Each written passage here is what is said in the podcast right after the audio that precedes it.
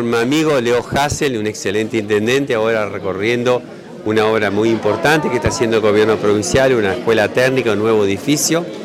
que la verdad que viene muy, pero muy bien, porque gran parte de los chicos que egresan de la escuela técnica en este lugar inmediatamente consiguen trabajo. Eso es realmente muy significativo. Hay que seguir invirtiendo en educación, seguir invirtiendo en infraestructura, seguir invirtiendo en docente para tener ese salto de calidad también en lo que es la parte de servicio que brinda el Estado. También estuvimos con Leo recorriendo las obras de, la ciudad,